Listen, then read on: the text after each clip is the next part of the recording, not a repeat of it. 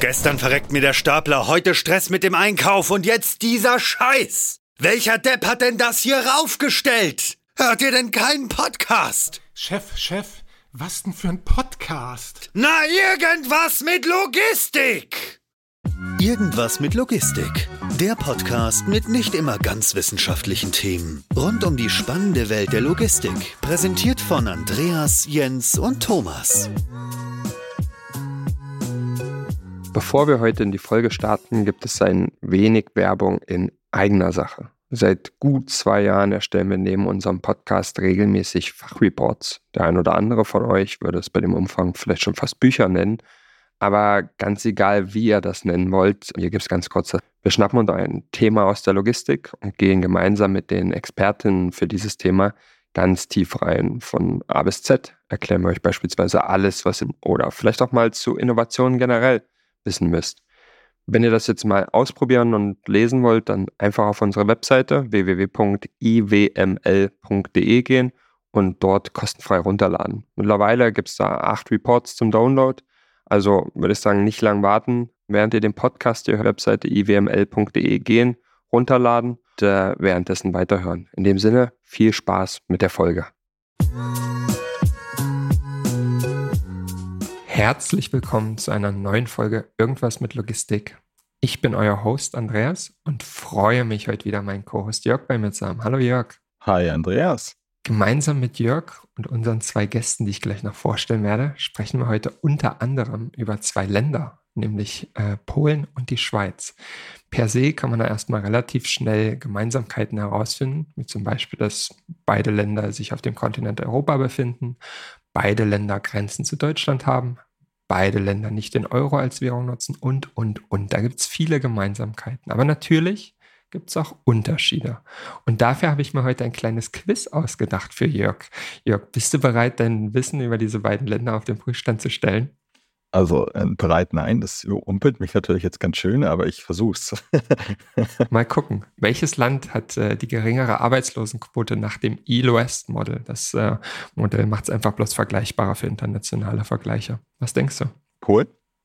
Ist korrekt. Äh, Polen 2,6 Prozent nach diesem Modell, Schweiz 4,2 Prozent. Ähm, Wie viel Deutschland im Vergleich? Äh, kann ich dir nicht sagen, bin ich überfragt. Habe ich nicht recherchiert. 5, 6, 7 Prozent? Äh, nee, liegt glaube ich in etwa bei der Schweiz. Zweite Frage. Welches Land hat mehr Krankenhausbetten je 1000 Einwohner? Schweiz, weil da gibt es wahrscheinlich relativ viele Kurorte. Ich denke, ähm, ist eine gute Umgebung, sich zu erholen. Deswegen würde ich eher auf die Schweiz tippen. Polen hat 6,54 Krankenhausbetten je 1000 Einwohner, die Schweiz 4,63, dafür aber mehr Ärzte, deutlich mehr Ärzte je 1000 Einwohner, was ah, ich äh, okay. interessant finde. Last but not least kriegst du noch eine Schätzfrage, Jörg. Wie hoch ist das Durchschnittseinkommen in Euro in den jeweiligen Ländern? Oh, oh das, äh, ich glaube, in Deutschland liegt es ja, boah, ich glaube, bei 37. Der Schweiz wird mit Sicherheit Faktor, weiß ich, 1,5 oder so höher sein. Wahrscheinlich so bei, also brutto, ne? Dann würde ich sagen, so bei 55 in der Schweiz. Polen würde ich leicht geringer einschätzen. Ich würde Polen auf 28 schätzen. Naja, die Schweiz, 90.684 ja. Euro Durchschnittseinkommen. Krass. Polen 17.949 Euro Durchschnittseinkommen. Okay, ja, Gut. das äh, habe ich mich sehr hart verschätzt. Ähm, die Tendenz war nicht schlecht, Jörg. Die war aber allerdings auch ein Stück weit offensichtlich, bringt uns aber näher an unser heutiges Thema und unsere Gäste. Wir dürfen begrüßen Hans Boinski, Managing Director der Cardex Polestar, also der Vertreter von Cardex für den polnischen Markt mit über 30 Jahren Erfahrung in der Logistik sowie Dani Hauser, Managing Director der Business Unit Autostore bei Cardex, unseren heutigen Gast mit 27 Jahren Erfahrung in der Automatisierungstechnik und live aus der Schweiz. Ihr beide, herzlich willkommen erstmal. Zu euch kann man natürlich noch viel mehr sagen ähm, bei so einer langen Historie und äh, so einer Vita. Daher starten wir aber heute mal trocken mit der ersten Frage und vermeiden das lange Intro. Die erste Frage geht direkt an Daniel wenn du auf diese beiden angesprochenen Märkte schaust, wo liegt aus deiner Sicht eigentlich das größere Potenzial für Automatisierungstechnik in 2024? A, im knapp 9 äh, Millionen Einwohnerland Schweiz mit dem höheren Einkommen oder in Polen, wo tatsächlich fast 37 Millionen Einwohner leben? Also ich würde da auf Polen tippen. Und zwar äh, aus dem einfachen Grund, weil in der Schweiz der Automatisierungsgrad schon sehr hoch ist Es wurde schon, schon sehr viel automatisiert und in, in äh, Polen sehe ich da noch viel mehr Bedarf und äh, deshalb, deshalb denke ich, dass, äh, ja, dass äh, dieses Jahr in Polen die Post abgeht. Sehr gut. Dann äh, spielen wir den Ball mal noch rüber zu Hans. Hans, wie ist deine Einschätzung? Was denkst du? Ähm, wo, ist, wo ist derzeit das größere Potenzial? ich würde auch sagen, also Polen ist im Aufbau. Äh, ich sage mal, also die Geschichte praktisch, dass in Polen also es seit 30 Jahren also überhaupt Automatisierungstechnik auf dem Markt sich befindet und äh, die Wirtschaft wächst gibt also absolut also äh, mehr, sage ich mal, also positive Aussichten auf den äh, schnelleren Aufbau als Automatisierungstechnik in Polen. Das ist auch meine, sage ich mal, geringfügige Erfahrung auf dem Markt. Ihr seid also beide äh, gut abgestimmt, das sei euch gegönnt. Vielleicht können wir da ein bisschen tiefer reingehen.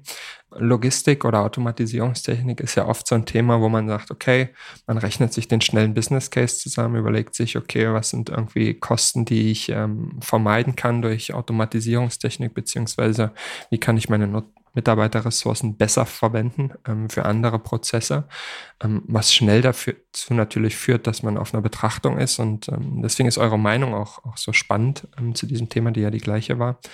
Um zu sagen, was sind die Treiber aus eurer Sicht für Automatisierungstechnik in Polen? Ähm, Hans, du kannst diesmal gerne anfangen. Also es gibt verschiedene Gründe. Ich glaube, die weichen ein bisschen also vom, von westlichen Ländern ab das Thema Arbeitslosigkeitsquote, das ist das eine, äh, Gehaltsniveau, aber die Verfügbarkeit der Leute, das ist natürlich, also das, wo wir in jedem Land also praktisch also als ein Thema haben oder Kriterium für die Automatisierungstechnik. In Polen kommt noch hinzu, ist ähm, tatsächlich, also ich sag mal, also äh, die Verfügbarkeit der Leute ist, ist absolut ein Thema, aber die Sicherheit der Prozesse. Wenn ich mich gut erinnere an die ersten also Projekte, das sind also die Vorreiter, die Pharmaindustrie, ähm, das Automotive, also praktisch, wo man einfach, abgesehen von diesen Kriterien, also Flächekosten, also Grundstückskosten, auf die Sicherheit der Prozesse gesetzt hat. Und das sind also die, die, die Treiber also im Moment. Ich glaube auch, der Anspruch an die, an die Bildung der Lagermitarbeiter, ja auch im Jahre hat es gewechselt von einem einfachen, sage ich mal, also Staplerfahrer zu einem Kommissionier, der sich mit Serien, mit Chargennummer auskennen muss, der vielleicht also auch also Peak Bly Light äh, äh, bedienen kann. Und somit ist auch, also ich sage mal, die Verfügbarkeit dieses Personals ist, ist ein Treiber also für die Automatisierungstechnik.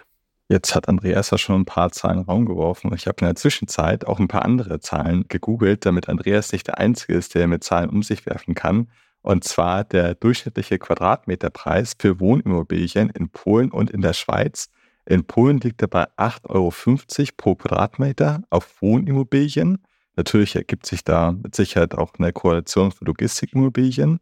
Und in der Schweiz liegt er bei 16 Franken 70. Inwiefern unterscheiden sich nicht nur auf die Arbeitskräfte bezogen, was Hans eben gesagt hat, die Lösung von der Schweiz und Polen? Ja, also ich glaube dadurch, dass der Quadratmeterpreis noch höher ist in, in der Schweiz als in Polen und wahrscheinlich auch vielen anderen Gebieten, ist sicher der Druck auf die optimale Ausnutzung der Fläche noch größer. Und äh, das, deshalb sind natürlich äh, in, in der Schweiz ja ganz, ganz dichte Systeme äh, sehr gefragt. Also wie, wie zum Beispiel Autostore oder auch Geräte, die in die Höhe gebaut werden können, also die die Höhe gut ausnutzen können, wie unsere, unsere Lagerlifte zum Beispiel. Wir haben in Polen schon äh, natürlich sehr große Logistikzentren, auch mit einer sehr guten Anbindung an äh, Kurier, Express und Paketdienstleister. Inwiefern ist das auch eine Vereinfachung von ja schon bestehenden großen Logistikzentren? Ja, das ist natürlich im Vergleich zur Schweiz, wo wir auch sehr große Logistikzentren haben, aber dass in Polen schon sehr, sehr viel vorhanden ist, die Infrastruktur vorhanden ist, die Anbindung an den Weitertransport vorhanden ist und wo man diese Hallen eben schon nutzen könnte, aber eben jetzt noch automatisieren könnte. Ich sage mal so, in Polen ist immer noch gerade, also bei diesen Logistikzentren, der Automatisierungsgrad, ich würde sagen, auf dem relativ niedrigen Niveau. Das spielt die Rolle tatsächlich noch von dem Personal, von den Personalkosten. Eine große Rolle. Wir haben also äh, mit einigen also Logistikunternehmen zu tun. Äh, die, die aus den westlichen Ländern kommen, die kennen schon die Automatisierungstechnik und das wird sehr oft schon beim Bau äh, eines Logistikzentrums mit implementiert. In Polen ist es immer noch, sage ich mal, bei manchen polnischen Unternehmen, dass man also mit einfachen Lagerhallen, mit Mezzanins, also mit, praktisch mit Arbeitsbühnen beginnt und dann erstmal also Stück für Stück also äh, die Prozesse automatisiert. Liegt aber tatsächlich also noch also an den an den Personalkosten in Polen. Hm. Wenn du vielleicht äh, uns mal ein bisschen abholst, du hattest gesagt, es gibt oft äh, Logistiksysteme oder, oder Lagerhallen, die aus äh, Mezzaninen bestehen, statischen Regalen, dies, das. Ähm, was sind denn in Polen aktuell so die, die Themen beziehungsweise die Systeme auch, bei denen ihr seht, da ist irgendwie die Nachfrage besonders hoch? Sind das ähm, eher so Dinger, die, die aktuell so State of the Art sind oder sind das tatsächlich Produkte, wo man sagt, okay, die, die funktionieren vielleicht in anderen Märkten nicht so gut? Ist, ist da eine Differenz erkennbar? aus deiner Sicht? Es ist eine Differenz erkennbar. Und äh, ich sage vielleicht ein bisschen von der Geschichte her, äh, viele Unternehmen, also die haben also angefangen, also ich rede jetzt also von der Palette, wir haben angefangen also mit simplen, also praktisch also äh, statischen also Systemen. Da kam das Thema, was in der Schweiz ich glaube, entwickelt wurde, auch also im Westen sehr erfolgreich, aber ich sag mal 30, 40 Jahre her implementiert. Also es ist unterschiedlich ein bisschen. Äh, ich kenne ein bisschen den deutschen Markt, sage ich mal, das ist schon also wurde. Da sind zum Beispiel also die sogenannten Mobile Tracking Systeme. Da gab es eine Welle noch vor 20 Jahren, also tatsächlich, wo man also praktisch den, den, den Schritt, also von den simplen Regalsystemen bis zu Hochregalanlagen überbrücken wollte oder äh, als Einstieg mit den, sage ich mal, semiautomatischen Systemen, wo im Westen schon relativ, also dass der Trend ausläuft. Aber es ist von Branche zu Branche unterschiedlich. Ich, ich sage auch, also es ist interessante Entwicklung vor Jahren, wo man also mit, mit polnischen Unternehmen ähm, gesprochen hat und ein ROI also äh, auf die Beine gestellt hat, dem Kunden vorgestellt hat, acht Jahre, zehn Jahre, also äh, Laufzeit, also da sagt also der Inhaber, Mensch, äh, Herr Boinski, alles wunderbar. Äh, ich habe meine Planungssicherheit drei Jahre. Äh, ich habe zwar bestehende Verträge, aber ich weiß nicht, wie die Entwicklung also der Wirtschaft geht wo die Situation in der, in der Wirtschaft, in der Ökonomie äh, sich stabilisiert hat, haben viele Unternehmen den Sprung gemacht, also wirklich von, von äh, ich kenne manche, also aus der Pharma-Distribution, die manuell äh, die Ware kommissioniert haben und plötzlich gingen die auf Automaten, auf, äh, auf Fördertechnik, wo die von 0 auf 100 umgeswitcht haben, wo die einfach gesagt haben, okay, wenn wir schon so weit sind, also das Unternehmen, also die Situation ist stabil, äh, wollen wir das Neueste. Und das ist interessant, also wenn man sein Projekt sich annimmt und sieht, also man könnte das anderes lösen, zwischenzeitlich, also äh, eine Evolution, sage ich mal, in der Logistik aufbauen. Da hat also die Inhaberschaft entschieden, also nein, wir gehen schon auf die aufwendige, also komplexe äh, Systeme, einfach zukunftsträchtige Systeme. Das Ganze gesättigt und äh, da ist schon, die Aufteilung ist da. In Polen ist das, ich würde sagen, noch, also praktisch das Ganze ein wenig im Schwimmen. Mhm. Dani, wenn wir, wenn wir das äh, Wort von Hans auch mal gleich aufgreifen, ge gesättigt, ähm, du hattest ja auch selber gesagt, dass die Schweiz schon irgendwie ein anderer Markt ist und da natürlich schon sehr, sehr viel Automatisierungstechnik vorhanden ist. Und du machst das ja auch äh, nicht erst seit gestern, ähm, auch, auch in dem Bereich, ähm, auch, auch geografisch.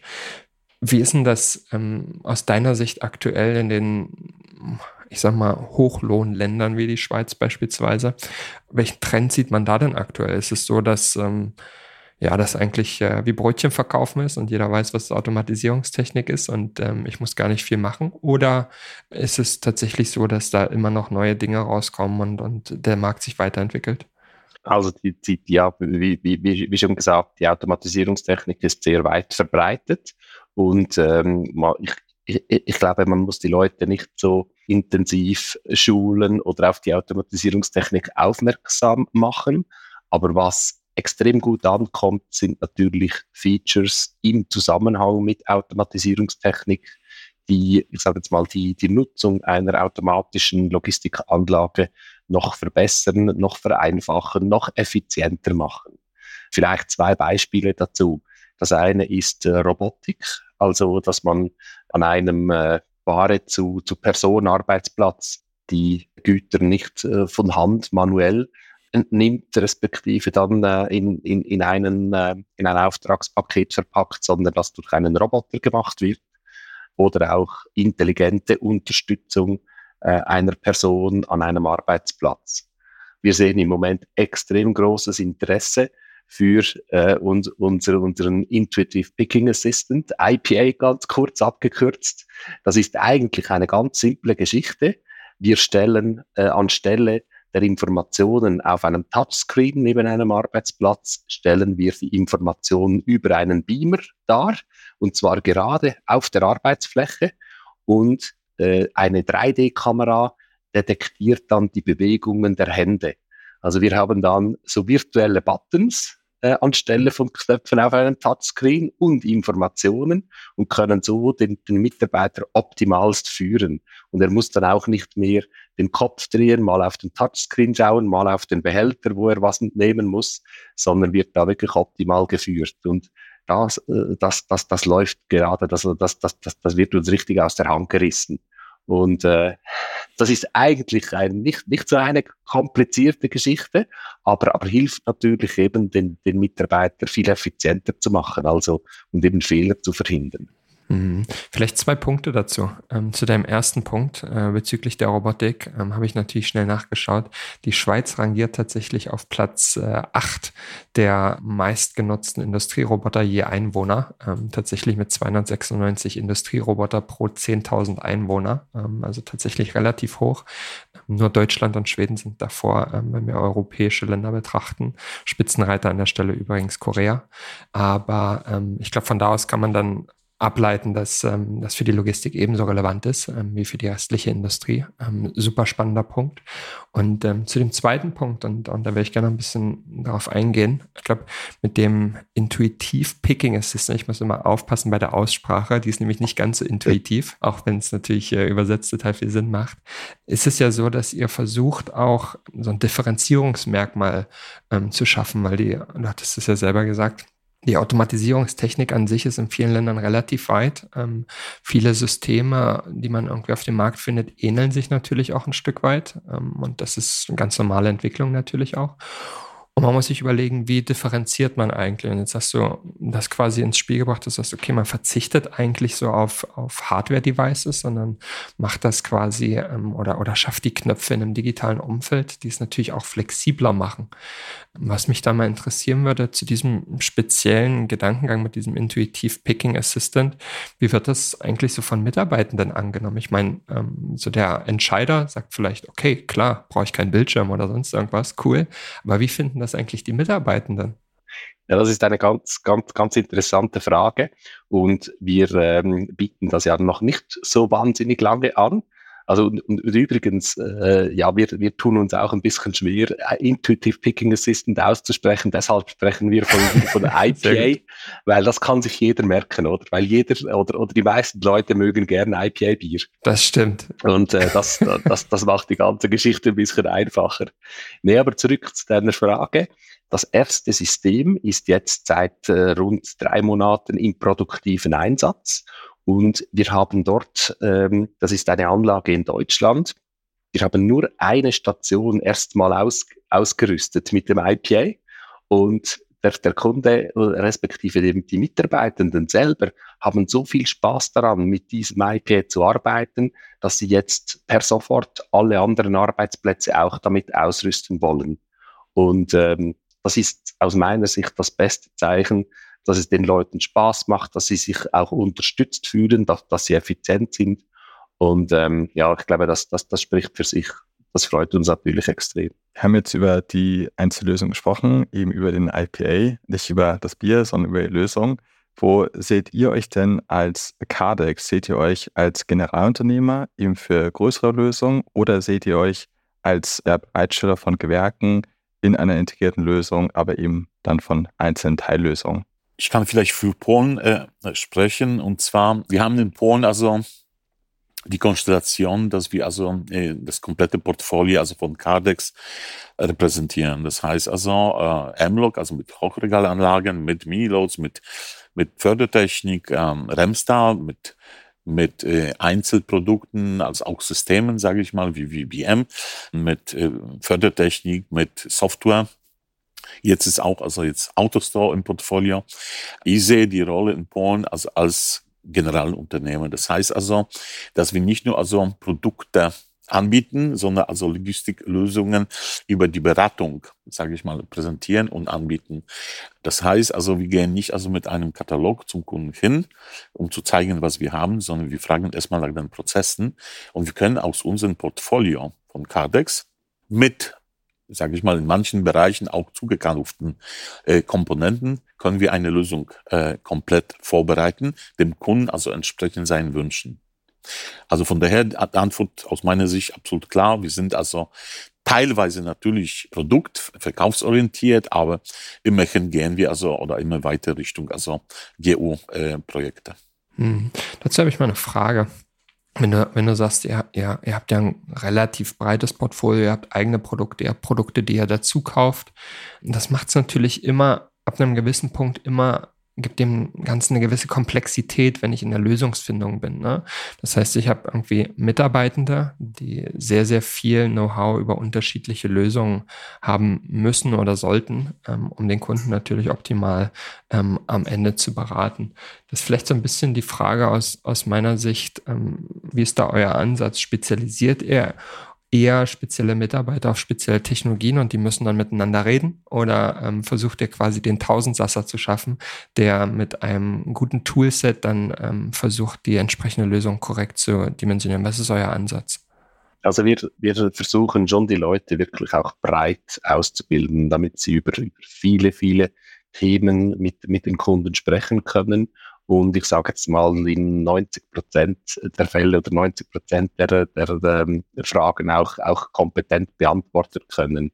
Und dann haben wir natürlich auch, auch, auch Spezialisten, die beigezogen werden können, wenn es dann wirklich knifflige Themen sind äh, und wenn man mal wirklich Spezialkompetenz braucht. Aber eigentlich schon Generalisten mit viel tiefgehendem Know-how. Also wir legen sehr, sehr viel Wert auf, auf sehr gute Ausbildung, das sparen wir überhaupt nicht. Das lassen wir uns, uns, uns was kosten, ist uns extrem wichtig, dass die, die, die Mitarbeitenden gut ausgebildet sind und breit ausgebildet sind. Das gleiche gilt für Polen, wo ich einfach sage, das eine ist also eigene Produkte, eigene Systeme, eigene Lösungen also zu kennen, aber das andere ist halt also Logistikprozesse beim Kunden. Und erstmal, wenn man die also wirklich verstanden hat, kann man dann also eine Lösung, sage ich mal, stricken, ja, vorbereiten. Und dann sucht man also, hat man die Komponenten im Hause, muss man was zukaufen. Aber die Lösung als solche steht also im Vordergrund, also äh, bei uns. Und wir haben auch also das Thema, äh, wo ich einfach sage, vereinfachte Form natürlich, jeder Mitarbeiter, also der muss zum Kunden gehen können und dann äh, festzustellen, es gibt vorne Wareneingang, hinten Warenausgang und da ist was dazwischen. Und wenn er in die Lagerhalle geht, dann muss er erkennen, also äh, wie die Prozesse sind. Ist es also auf der Palettenebene oder ist das Behälter oder ist das eine Kombination? Ist das also praktisch Cross-Docking-Lager oder ist das also halt also Produktionslager?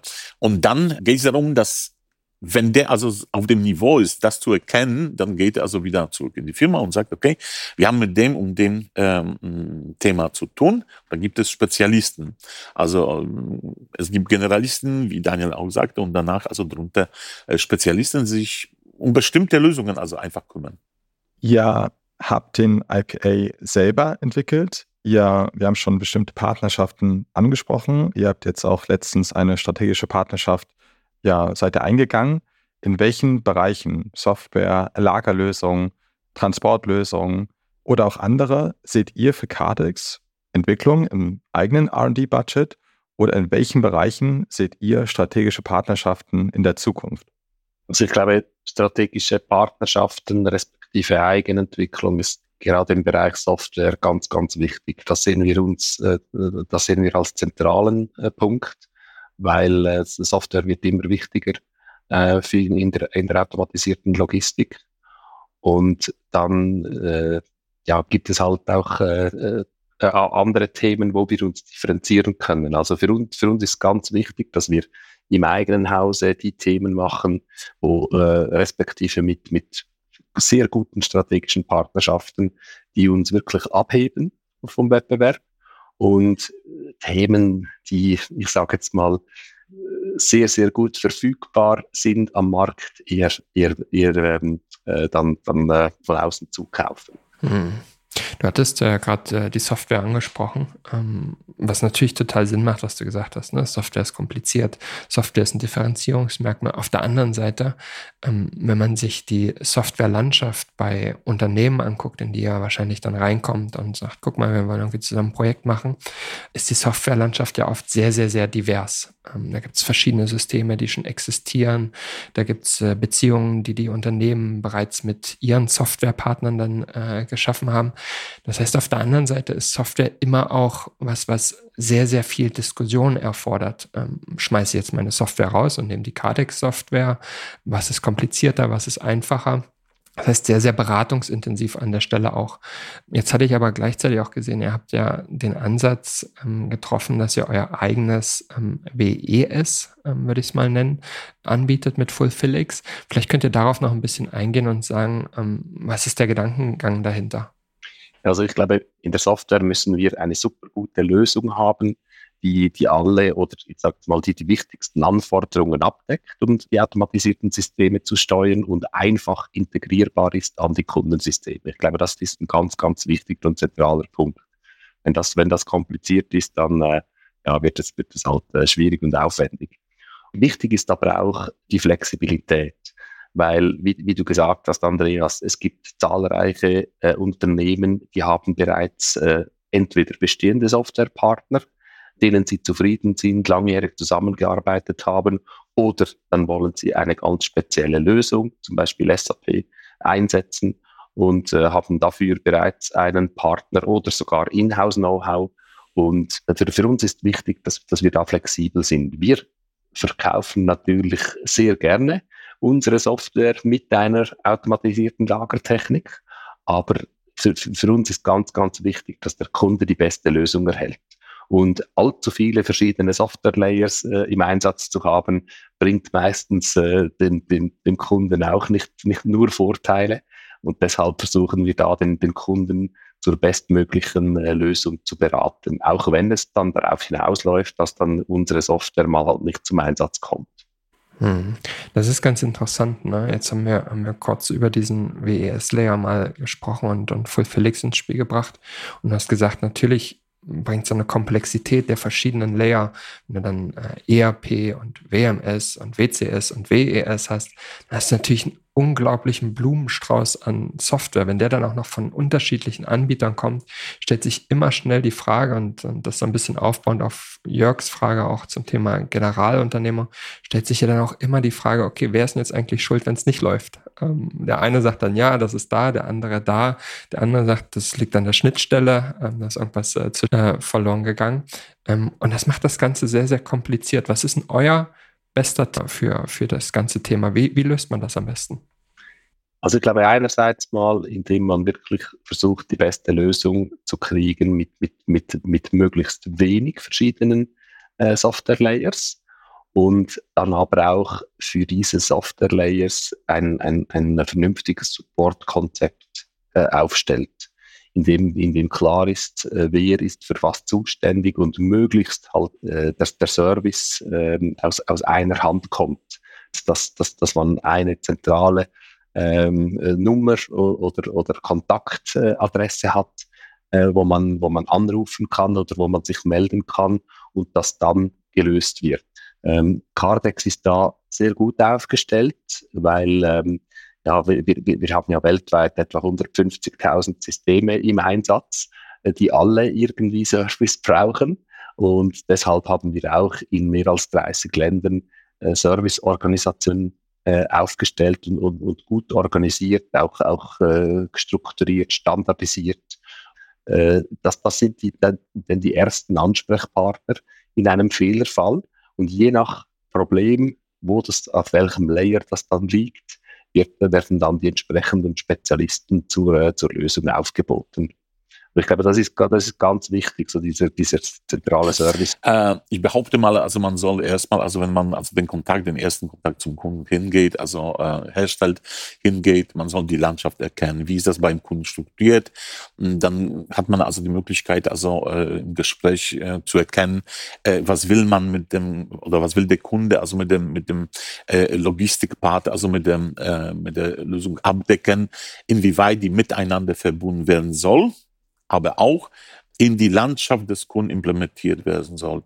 Und weil Daniel gesagt hat, aufgrund also der langjährigen Erfahrung, also weltweit, haben wir schon also mit vielen übergeordneten Systemen gearbeitet wo die Schnittstellen definiert sind, wo die Protokolle also äh, definiert sind. Also von daher ist das also absolut unser Vorteil, dass wir also auf verschiedene Ebenen uns andocken können oder halt wenn es gewünscht wird, äh, reine Hardware mit SPS-Steuerung liefern können und der Kunde setzt drauf, was er vor Ort hat mit einem vielleicht also schon etablierten Partner. Ist dieses ähm, Service-Konzept, ähm, von dem wir jetzt ähm, gesprochen hatten, nicht nur für Software, sondern Cardex gibt es ja nicht erst seit gestern. Ähm, ich habe auch natürlich schnell gegoogelt, die Cardex ähm, Holding oder die Cardex Group gibt es seit 1977, aber die Wurzeln reichen zurück bis 1800 an in, inwiefern könnt ihr von anderen Lösungen, die auch schon bestehen, auch natürlich im polnischen äh, Markt vor allem, weil wir da ja auch jetzt gerade vor allem über den Markteintritt reden, diese Servicetechniker umschulen und das dann auch in ein Differenzierungsmerkmal gegenüber neuen Wettbewerbern, die ebenfalls noch einen größeren Markteintritt in Polen machen möchten? Äh, ich sage mal so, John, äh, die schon seit Jahren, sage ich mal, also äh, auf dem Markt tätig ist. Ich, ich rede also von der, von der Organisation. Äh, die Mitarbeiter sind geschult, sowohl also auf den, auf den, ich sage in Einführungsstrichen, einfachen Produkten, als auch ähm, ähm, Shuttle-Systemen, also bis zu Hochregalanlagen, Karussellsystemen. Also das Entscheidung, also Unterscheidungsmerkmal zu anderen Firmen ist, dass die sehr oft also äh, vom Ausland her agieren wollen mit einer mit einer Fremdfirma, Servicefirma in Polen. Und da ist natürlich also ein gewaltiger Unterschied, ob Sie Leute, die eingestellt haben, wo Sie, äh, wo Sie äh, letztendlich über, das, äh, über die Ausbildung des Mitarbeiters sich permanent kümmern, als wenn man einfach also eine Firma äh, vor Ort nimmt, die einfach also von der, von der hardware-technischen Seite das nur bedienen oder Fehlerbehebung betreiben kann und gegebenenfalls Wartung durchführen kann. Also unsere Mitarbeiter, das ist ein permanenter Prozess und ich muss dazu sagen, also im Vergleich zum äh, früheren Unternehmen, wo ich tätig war, ist Cardex also in dem Bereich also Vorreiter, absolut. Wie schafft man das? Ähm, äh, Produkte, die ihr integriert, ähm, wo ihr aber den bis ähm, später übernehmen ähm, möchtet, aber auch solche Neuentwicklungen in der Serviceorganisation weiterzutragen. Denn natürlich ist Entwicklung das eine, ist ähm, komplex genug, aber auch ähm, das Fortbestehen, auch Änderungen, die ja auch häufig in der Serviceorganisation aufgehangen sind, ähm, später durchzuführen, ist vermutlich das andere. Habt ihr da ein Trainingskonzept oder wie seid ihr dort aufgestellt? Ja, das ist natürlich, äh, Trainingskonzept ist, ist äh, ganz, ganz zentrales Anliegen von uns. Ähm, wir haben ja häufig die Situation, dass wir ähm, in, in einem Land eine bestehende Serviceorganisation haben und dann ein neues Produkt reinbringen. Nehmen, nehmen, nehmen wir das Beispiel Autostore, das Beispiel Ungarn.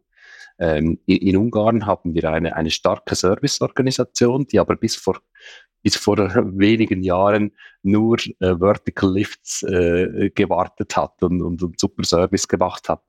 Und dadurch, dass aber die Serviceorganisation so, so, so stark schon damals ähm, und, und, und wir dann äh, gesagt haben, hey, wir ähm, äh, nutzen diese Serviceorganisation auch für äh, Projekte.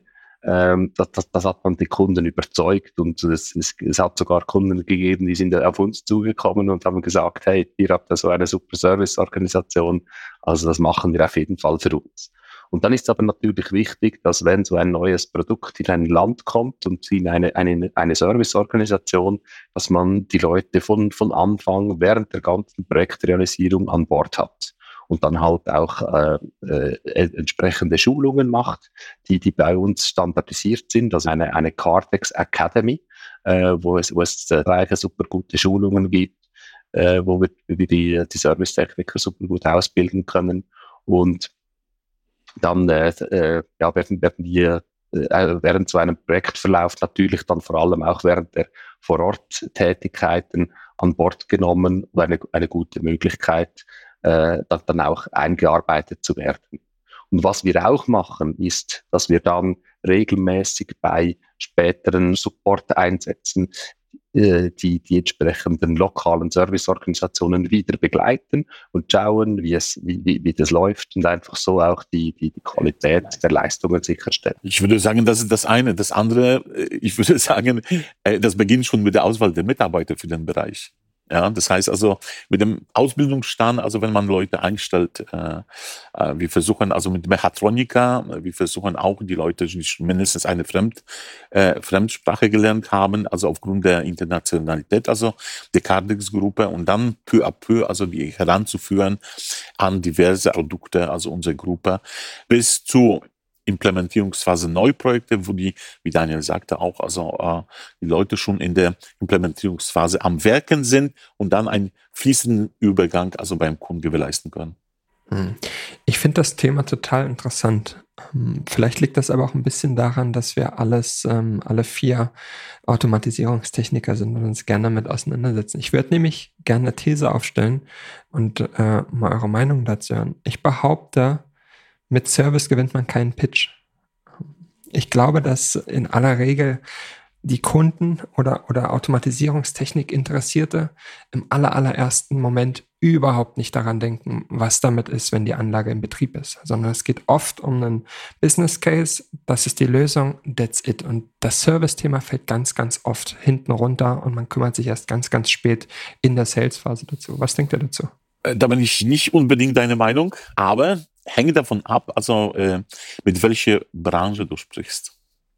Äh, wenn wir also über Produktionsbetriebe reden, die äh, schon, ich sag mal, also äh, eigene also äh, Wartung, Instandhaltung, Instandhaltung, Organisation kennen, dann ist auch das Thema, was sehr oft schon beim ersten Gespräch läuft. Wie seid ihr da aufgestellt? Arbeitet ihr also mit Fremdfirmen in Polen als Beispiel? Oder habt ihr eigene, eigene Organisation? Es ist so weit, dass wir mal beim Kunden sogar den Ausbildungsstand, also der Mitarbeiter, preisgeben sollten. Also nicht mit Namen, sondern die wollten wissen, also wie, wie sind die Leute? Sind es Techniker? Sind es Ingenieure? Also wenn wir über die äh, Lebensmittel, also äh, Herstellbranche reden, dann ist das ein bisschen anderes dann ist das tatsächlich so, dass das Thema Service vielleicht am Ende kommt. Aber bei den beiden, ich sag mal also äh, Technologieunternehmen ist das Thema unheimlich wichtig, Reaktionszeiten äh, Thema, um einfach, ich sag mal, wenn ein Produktionsbetrieb also 24, also Stunden am Tag, sieben Tage in der Woche arbeitet, dann will der Kunde sofort am Anfang wissen, wo ist der nächste Techniker, wie ist, äh, wie lange ist die Anfahrtszeit, und das wird auch, äh, muss ich sagen, sehr hart also verhandelt und auch in den Serviceverträgen verankert.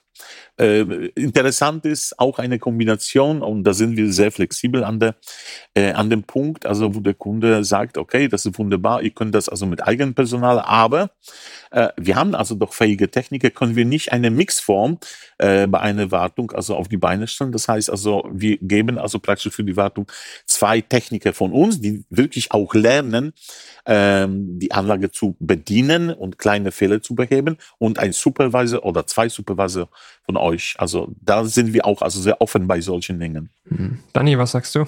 Gleiche Erfahrung wie Hans oder, oder sind die ähm, automatisierungsgewohnten Schweizer oder, oder Deutschen ein bisschen lockerer zum Thema Service? Ja, also das wird, das wird häufig sehr, sehr äh, früh in, in den Gesprächen thematisiert. Das hängt natürlich auch da ein bisschen, bisschen davon ab, wie äh, erfahren ein, ein Kunde bereits ist in der, ähm, in, in, in der Servicegeschichte ähm, respektive in der Automatisierungstechnik. Weil wenn schon Automatisierungserfahrung besteht, dann weiß man, wie wichtig Service ist und, und wird, das, wird das früh thematisieren. Es ist aber auch unser Ansatz, dass wir das von uns aus früh thematisieren, weil wir, wir äh, nat natürlich das auch als Differenzierungsmerkmal sehen, unsere gute Serviceaufstellung, unser, un unsere Konzepte, unsere Standardisierung, äh, uns, unser dichtes Netz auch an, an Servicetechniker in, in, in vielen Ländern. Und ähm, ja, das, das, deshalb äh, überlassen wir das äh, nicht, nicht dem Zufall, sondern äh, thematisieren das proaktiv äh, früh in den Gesprächen. Also das, das erste Projekt gewinnt der Sales, ähm, das zweite und alle danach gewinnt der Service. Das ist spätestens, wenn der Kunde einmal automatisiert hat, egal wie groß, das ist tatsächlich davon unabhängig, ob er schon mal Ersatzteil bestellt hat oder nicht. Das merkt man äh, sehr schnell, äh, sehr früh, äh, würde ich noch äh, daran anfügen. Yeah. Sehr gut. Dafür, dafür war die These auch da, ähm, dass, wir, dass wir ein bisschen Meinung, ein bisschen Perspektive reinbekommen. Ähm, und ähm, macht total Sinn, auch hier nochmal darauf hinzuweisen, dass das euer Ansatz ist. Und ich gebe euch vollkommen recht an der Stelle. Ähm, ich glaube, dass eine gute Business Case Betrachtung auch den Fall nach der Erstinstallation beinhaltet und äh, alle Kosten, die da vielleicht entstehen für Service Maintenance und natürlich etwaige Ausfallkosten, die gegebenenfalls entstehen können, wenn der Service eben nicht gut ist. Ähm, das ist total relevant. Ihr beiden, ich glaube, wenn ich das mal versuche zusammenzufassen, dann ähm, würde ich sagen, am Anfang haben wir erstmal ein bisschen darüber gesprochen, welche Relevanz eigentlich die unterschiedlichen Märkte für euch haben. Ähm, dass äh, Polen beispielsweise ein super interessanter Markt für euch ist für die Zukunft ähm, und, und jetzt auch heute schon. Haben ein bisschen darüber gesprochen, was ihr als ähm, Differenzierungsmerkmale für euch seht, ähm, insbesondere Eigenentwicklung, Entwicklungen, die ähm, im Softwarebereich liegen, aber auch die die Randprozesse um ein eigentliches Gewerk beispielsweise ähm, verbessern, wie das äh, IPA, ähm, was man sich gut mit dem Bier merken kann, ähm, wie wir gelernt haben. Und ähm, last but not least haben wir über Service gesprochen, der für euch super relevant ist und, und für euch ein sehr, sehr großes Thema ist, um zu sagen, da differenzieren wir uns sehr stark und, und versuchen dann eine sehr, sehr gute Organisation auf die Beine zu stellen mit den verschiedenen Aspekten, die ihr genannt habt, um Ausbildung, Personal, Verfügbarkeit und so weiter und so fort. Ähm, ich glaube, das ist in Summe ähm, sehr, sehr interessant ähm, und ein guter Weg wahrscheinlich, um neue Märkte zu gewinnen und ähm, wahrscheinlich auch die bestehenden aufzubauen. Ähm, deswegen will ich an der Stelle nach äh, 45 Minuten sagen, vielen Dank euch beiden für die, für die interessanten Insights ähm, und äh, das, was wir von euch über Cardex lernen konnten. Hey, herzlichen Dank an euch. War ein sehr spannendes Gespräch. Danke. Super. Vielen, vielen Dank. Sehr gutes Gespräch.